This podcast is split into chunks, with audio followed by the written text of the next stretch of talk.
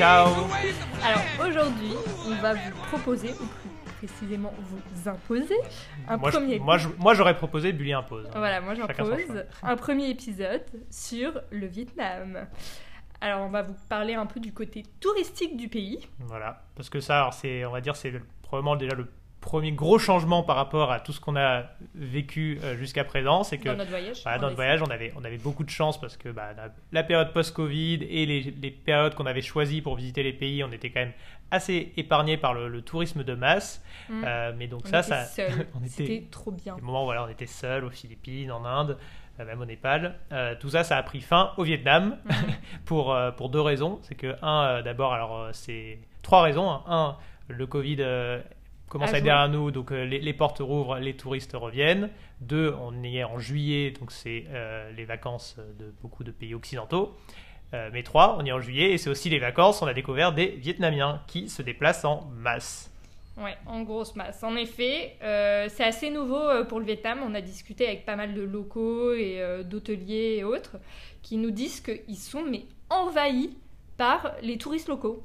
Et se retrouvent désormais en fait euh, dans des endroits qui étaient surtout visités par euh, les étrangers. Voilà. Et euh, Comme par exemple un exemple concret, voilà, Hoi An, euh, petit, charmant petit village au centre du ouais, ou Vietnam, Cat Ba, Cat Ba aussi. et euh, Cat Ba, voilà, dans la, de la baie d'Along, des ouais. endroits qui étaient très typiques dans le routard depuis longtemps où nous les étrangers en allaient.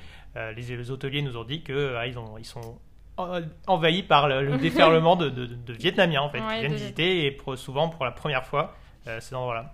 En fait, du coup, il y a des agences de voyage qui ont créé un peu des packages euh, all-inclusive euh, spécialement pour les locaux. Et donc, euh, qui sont souvent à destination de la classe moyenne, aisée, qui apparemment émergent rapidement dans ce pays et qui découvrent du coup les joies du tourisme d'une façon du moins qu'on apprécie moins avec Charlie, c'est-à-dire qu'ils arrivent en énorme meute, ils sortent de, de plein de bus. Euh, Qui les déposent voilà, ouais, euh, 10 à chaque à endroit chaque et puis endroit. voilà, on les voit, ils se précipitent sur tous les endroits les, les plus Instagrammables, ils viennent prendre leurs photos Instagram photos. Oui, ils Et prennent tout en film, tout, et en film. de A à Z. Donc ça se voit, c'est assez marrant parce qu'on voit voilà, que c'est le, le, le touriste euh, un peu débutant. hein, c'est des gens voilà, qui, ont- qui Ouais. découvrent le, tourisme là où nous, on est déjà en mode blasé et on essaye d'aller chercher, euh, d'aller hors des sentiers battus. Voilà, donc euh, on veut pas faire comme tout le monde. Eux, ils sont très contents de faire comme des touristes normaux. Euh, c'est assez marrant. Mais donc c'est assez révélateur aussi de, là où en est le Vietnam aujourd'hui. Euh, donc ce développement touristique, mais du, tourisme in- interne euh, à toute vitesse, ça montre que le, Vietnam est un pays en fait en plein, boom économique. Et alors, du coup, ça crée quelques situations assez, euh, cocasses, voire absurdes, parce que bah, du coup, tout le monde n'est pas encore à la, même page. Donc ça se voit qu'il y en a qui ne savent pas encore trop comment gérer ces, ces vagues de touristes. Donc euh, un exemple, il y avait, euh, moi j'ai j'ai bien aimé quand on était euh, dans les, les grottes de la, la baie d'Along terrestre. On visitait Ouais. des, des grottes aquatiques. Parce qu'on a déjà visité du coup des grottes aux Philippines Ouais. où ils étaient hyper à cheval un peu sur. Ça va, euh, c'était euh, connu comme la grotte souterraine la plus longue du monde pendant longtemps. Donc euh, c'était un endroit ultra touristique et où ça débitait. Et du coup, on avait des casques et des gilets. Donc là, un peu pareil, on va dans des grottes souterraines où on est en petite barque et du coup, bah, c'est souterrain, mais souvent c'est le plafond est pas haut, ouais, là, c'était vraiment pas haut. vraiment pas haut. Et du coup, ils nous avaient mis des gilets parce que bah, comme on est sur un bateau, ils mettent des gilets alors qu'il y a 50 cm d'eau partout. Mais littéralement. hein. Et en revanche, on n'avait pas de casque alors qu'il fallait vraiment se pencher et éviter les stalactites en permanence. Ouais, c'est assez improbable. Ah, c'est marrant. Bon, voilà, c'est plein de petits trucs comme ça. Il y a encore des restos souvent qui, qui servent pas de boisson, euh, qui servent juste un plat. Alors, que nous, on voulait prendre une boisson, et ils nous disent c'est pas possible. On dit bon, enfin, ça, ça, c'est genre. ils vont- rapidement comprendre qu'il faut servir une boisson, c'est dans leur intérêt. Euh, puis des endroits encore, ils mettaient voilà, il y a la clim en extérieur parce que bah, pour faire plaisir, voilà, trois touristes qui viennent, ils se mettent devant le, le poste de clim euh, en plein extérieur. Ça, ça nous paraît absurde, mais il y a encore des choses comme ça. Euh, bon voilà, c'est des, des petits trucs qui montrent que voilà, ça, ça- ça se développe tellement vite en fait que bah, tout le monde n'est pas encore euh, euh, au même niveau, c'est voilà, mais, rodé. Mais bon, c'est ce Mais qui est sympa. hein. Nous, c'est ce qu'on a aimé aussi. Et du coup, un autre point à aborder, c'est le côté un peu. euh, les touristes ont des portefeuilles sur pattes, je mets des petits guillemets. Ouais, parce que ça, c'est une expression qu'on avait entendue avant. On nous Ouais. avait dit, on, avait prévenu de nous méfier de ça. On s'est dit bon, et ça fait des mois qu'on est dans des pays comme ça. euh, C'est bon, on sait qu'il y a un peu, mais mais, Mais mais c'est bon, pas trop. Et, en vrai, honnêtement, On l'a un peu senti. Mais on l'a senti surtout dans le nord du Vietnam. ouais, le nord qui est la partie. le sud, euh, franchement, pas hmm. trop. Le nord du Vietnam, c'est à la fois la partie la plus touristique parce que c'est la plus belle, c'est là où il y a euh, la baie d'Along, les Alpes tonki, tonkinoise, tonkinaise. Oh, Je ne sais pas. Merde, je sais On plus. est allé à Sapa, quoi. Il y a des montagnes. voilà, des, des des rivières, rivières. Dans, les, dans les montagnes. Euh, et, mais c'est aussi la partie euh, historiquement la plus pauvre, en tout cas la, la- la moins, la moins riche, là où au sud, bah, il y a Ho Chi Minh et toute la région de, de- de Ho Chi Minh City qui est clairement plus développée. Mm. Euh, le nord reste encore. Voilà, donc il y a le combo de c'est très touristique et plus pauvre. Donc, conséquence, voilà, on se retrouve à être souvent voilà, les, les portefeuilles sur pattes.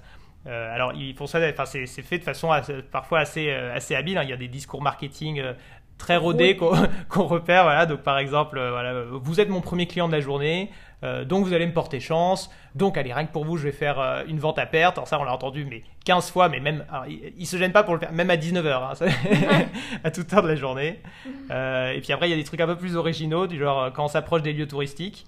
Euh, on était sur notre petit moto, on veut voir, on va voir voilà, un temple, je sais pas quoi, et là il y a des, y a des, des- des flics, enfin des mecs qui sont, qui sont en tenue un peu officielle, Ouais, avec, qui, qui euh, se mettent devant nous avec un bâton et un sifflet, et et qui qui nous montrent là qu'il faut se ranger sur le côté. Non, on se dit bon bah ouais. Surtout, on se dit merde, on se fait arrêter et tout, euh, c'est bizarre. Non arrêtez, j'avais pas trop peur, mais vraiment Ah c'est en ouais. mode bon c'est officiel, c'est tout le monde va là, euh, c'est le parking officiel quoi. Euh, et, euh, et puis nous mettent, bah, ils nous fait mettre, ils nous font mettre notre scooter là sur le parking qui se trouve être euh, devant un restaurant et en fait il se trouve que là, le, le- le mec au bâton et au sifflet c'est pas du tout un policier, c'est un employé du resto. Et, euh, et du coup genre il- en fait ils, ils nous imposent le parking chez eux. Et puis quand, quand on revient en fait ils nous font bien comprendre là, la moto ils l'ont bougée, elle est plus devant le resto, elle est au fond du resto. Et qu'il faut consommer si on veut récupérer notre moto. Voilà, ça, Voilà. Donc en fait, c'est un peu le pays de la filouterie. On- pour ne pas dire en gros euh, d'escroquerie. parfois, parfois c'est Parfois. l'escroquerie, hein, on en trouve partout, c'est juste que Ouais. là un peu plus quoi. Tous- tous les moyens sont un peu bons pour récupérer euh, l'argent, no- notre argent, l'argent des touristes. Et notamment, on a eu des, des péages bidons à l'entrée des lieux touristiques. Ouais, ou en plus le mec avait fait poireauter 15 minutes, ouais. parce que genre il, parce que il, il- Il savait la pas barrière était fermée, il savait qu'il pouvait demander et je pense que c'était un petit jeune en remplacement je sais pas quoi et en fait il savait plus ou il savait pas combien il pouvait nous, nous, nous faire raquer et du coup il nous a fait attendre le temps qu'un autre mec arrive pour lui dire combien il pouvait nous demander Euh, pour nous non, laisser passer. C'est fou. On a eu des, des- vraiment des, des situations un peu. Ah, il y avait des faux panneaux aussi. Ouais, des faux panneaux pour nous attirer en gros euh, dans, Pareil les dans les restos, les boui-boui, avec euh, les tarifs euh, locaux et des tarifs euh, touristiques. Que c'est ça. Mais vraiment, en fait, les, les restos ouais, sont quand même assez forts. Ils, ont- ils ont pas mal de techniques pour, Mm. pour nous attirer. euh, ils, ils sont assez, faire assez malins. Ils font, ils ouais. plein de choses différentes. On a bien sûr euh, retiré de l'argent avec des distributeurs de billets et on peut retirer max 100 euros, Et encore, ça, c'est les bons distributeurs, c'est une centaine d'euros. Avec Ouais, des frais fixes avec- à chaque fois. Donc, en gros, bien voilà, c'est- sûr. on rack, on rack. On a entendu l'histoire, mais ça nous est pas arrivé, d'une station essence avec un bouton spécial touriste qui fait doubler le prix de l'essence. Sympa. Ouais, ça, on l'a pas vu. En revanche, nous, ce qui nous est arrivé, c'est. euh, Il y a deux façons, en fait, Ah de. oui, on quand, fait ouais. quand, on fait de la moto euh, dans ces pays-là, il y a deux façons de, de, de faire le plein. C'est soit, donc parfois, il y a des stations essence où c'est euh, Officiel. comme chez nous. Mm. Mais parfois, il y a des coins où il n'y a pas de station essence. Et à ce moment-là, en fait, il y a les, les vendeurs de, des supérettes sur le bord de la route, souvent, vont filer des, des bouteilles d'essence. Mm. Donc, ils, ils- ils bouteille. affichent, ils, ils font pendre à la, à la devanture une bouteille en verre euh, avec de l'essence dedans. C'est c'est le panneau, voilà, euh, Mm. faire le plein, c'est assez marrant. Et, euh, et alors là, voilà, j'en ai erreur de débutant. J'ai fait l'erreur de- d'aller demander voilà, un litre et de laisser le mec me mettre le litre dans le réservoir Sans demander le prix avant. avant de demander le prix. Et là, vraiment, donc du coup, une fois que c'est ça, j'ai how much? Et là, le mec me sort x3 du prix. J'ai payé 4 euros mon litre d'essence à ce moment-là.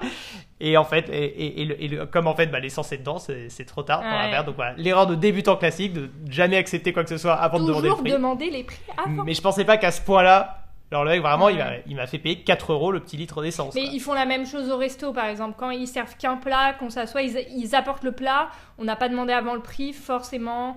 Ils rajoutent un petit peu euh, pour les touristes. Euh, Bon, après, euh, quand c'est 2-3 euros, euh, c'est pas grave, mais c'est vrai qu'accumuler, bah, ça peut. Mais bon, ça, peut voilà, ça fait partie de l'expérience, c'est drôle un peu au début. Après, je sais que c'est quelque chose que le gouvernement vietnamien commence à prendre conscience que ça, ça, ça refroidit à la longue ce genre de choses, un peu les, les Mm. touristes. Et, et donc, c'est pas dans l'intérêt long terme du pays. Donc, ils commencent à mettre parfois, il y a des panneaux voilà, où, ils, où ils essayent de demander, de dire voilà, bah, f- faites un reporting si jamais bah, vous êtes victime d'une comme ça ou autre. Euh, il, va- ça se voit qu'ils commencent à essayer de lutter Ouais, contre ces ça- comportements-là. Ça va prendre un peu de temps. Mais bon, ça fait partie de l'expérience. Donc, l'autre point à, à aborder, c'est le côté un peu euh, qu'on a vu en commun euh, dans toute l'Asie. C'est le plastique, malheureusement. Bah, ça va. Pour finir dans les points un peu négatifs, euh, ça, alors ça, ça, c'est vraiment le, le point Non, qui, je non, pense, non. le plus. Il y a un gros point positif après, vous inquiétez pas. Voilà, c'est pour ça que je finis. Voilà, on finit jamais par du négatif. Donc, dernier point négatif qu'on voulait partager, mais ça, c'est un gros et malheureusement, ça, y a vraiment. euh, ça va être un, un sacré problème dans tous ces pays-là. Mais euh, le. Vietnam, euh, on a trouvé encore plus. C'est à la fois l'utilisation qu'ils font du plastique, donc ça au Vietnam, mais comme d'autres pays, voilà, Thaïlande, Malaisie, tous ces endroits-là, en fait, chaque morceau de nourriture est emballé dans au moins trois couches de plastique. Hmm. C'est, on, on achète un paquet de, de 10 cookies, des micro-cookies, et ben chaque cookie va être individuellement emballé dans un gros plastique bien épais. Euh, De- ouais. on, on se prend un Le smoothie dans la rue. ouais. euh, ça va être le smoothie va être dans un verre en plastique avec gobelet en plastique, paille en plastique, tout ça, mais lui-même mis dans un sachet plastique avec la petite poignée. Bon, déjà, il y a trop d'utilisation de plastique et en dehors de ça, en fait, dans les lieux un peu moins touristiques, en fait, c'est c'est des poubelles à ciel ouvert, quoi. Vraiment, les plages même à Mouinet, on est allé, qui est un endroit quand même assez une touristique. station balnéaire. Et ben, en fait, mais il y a du plastique, mais partout. Donc, on sait pas trop si c'est du plastique rejeté par la mer aussi, ça peut être le cas, ou c'est aussi les locaux que, bah, qui laissent sur Bah, la plage. c'est les deux. Mais en fait, voilà, Enfin- ce, ce qui est dingue, c'est que même dans les endroits très touristiques, même dans la baie d'Along, plein d'endroits où on nageait enfin, à côté de plastique Mm. partout. quoi. En fait, c'est même les endroits ultra touristiques, les, les cartes postales, ils n'arrivent pas à les maintenir, ou alors ils n'ont pas encore conscience qu'il faut les maintenir sans déchets. Ouais. Donc c'est à la fois ouais, l'utilisation et le, la, la fin de vie, on va dire, le traitement de- des, des- des plastiques, où là, il y a, encore- il y a- il y a tout à faire et c'est assez euh, déprimant d'un point de vue. Voilà, on se dit, mais c'est cool de Ouais. trier nos déchets chez nous, mais alors là, Vraiment, ce voyage euh, fait réaliser à quel point euh, le problème euh, du plastique est important. Alors, dans toutes ces zones-là, c'est vraiment le, le point noir le plus commun à, tout, à toute cette zone Ouais. d'Asie du Sud-Est. Bon, Bon. voilà, on avait promis le point positif après pour finir. La nourriture Bah oui, parce que c'est quand même un élément phare dans nos voyages. On aime se, Se nourrir. se nourrir. Donc le premier truc à savoir, c'est que euh, les restaurants au Vietnam, euh, bah, c'est quasi impossible, via Internet du moins, de euh, les trouver. Ah non, Ouais, de se renseigner en avance. quand on est arrivé à Hanoï, mais euh, on, regarde, on regarde tout le temps un peu les avis les commentaires des pour choisir. blogs, du TripAdvisor, Google Maps. Vraiment, enfin, Google Maps, on l'utilise de façon assez classique. Ouais, vraiment. Et alors là, on trouvait pas les restos. On trouvait pas les restos, ou alors, l'énorme point commun euh, au Vietnam, c'est que quand il y a un resto qui marche bien, et ben il y en a 10 autres qui s'ouvrent avec le même nom. Donc du coup, euh, on sait pas lequel est le bon, euh, enfin Ouais. c'est- n'importe quoi. Donc en fait, on a compris que rapidement, bah, la meilleure façon de, de- de choisir notre resto, c'est juste de se balader dans la rue et d'aller là où euh, il y a le plus Il y a de du locaux. monde. Il y a du monde et surtout là où il y a le plus de locaux à table. Parce que voilà, c'est là qu'on a le moins de chance après de, de, de choper ouais, des saletés. Oui, parce que il faut savoir que euh, on a été souvent malade pendant notre voyage avec Charlie, mais Des petites touristas. Voilà, m- le pire, ça a été du coup Népal. Et le second pire, c'est quand même le Vietnam. Donc en fait, niveau. Ah bah toi, c'est... oui, moi, moi, moi, ça a été fort. Pendant 24 heures, Bully ne pouvait pas boire du coca. hein. A- Faut dire. Voilà, il n'y a, rien qui est resté. Donc euh, en fait, euh, niveau Vietnam, mais on le voit même euh, au travers en fait, des toilettes, il n'y a même pas de, de, de- de quoi se laver les mains. Mm.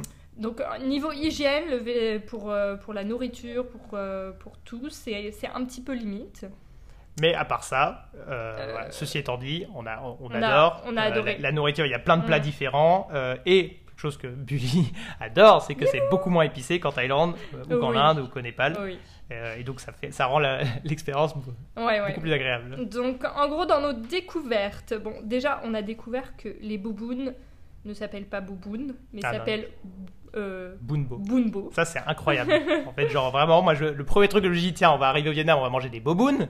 Fait, c'est pas des bobounes, c'est des bunbo. Mm. Et alors, pourquoi Ouais. c'est ça Alors, je, suis, je suis allé me renseigner. Ouais, Prof prof Charlie. Charlie. Et en fait, pourquoi ça C'est qu'en gros, ils ils ont pas le même ordre de lecture des plats que chez nous. Par exemple, exemple concret, nous on dit en fait on, on dit la viande d'abord et ensuite l'accompagnement, le légume. Donc on dit un steak frites.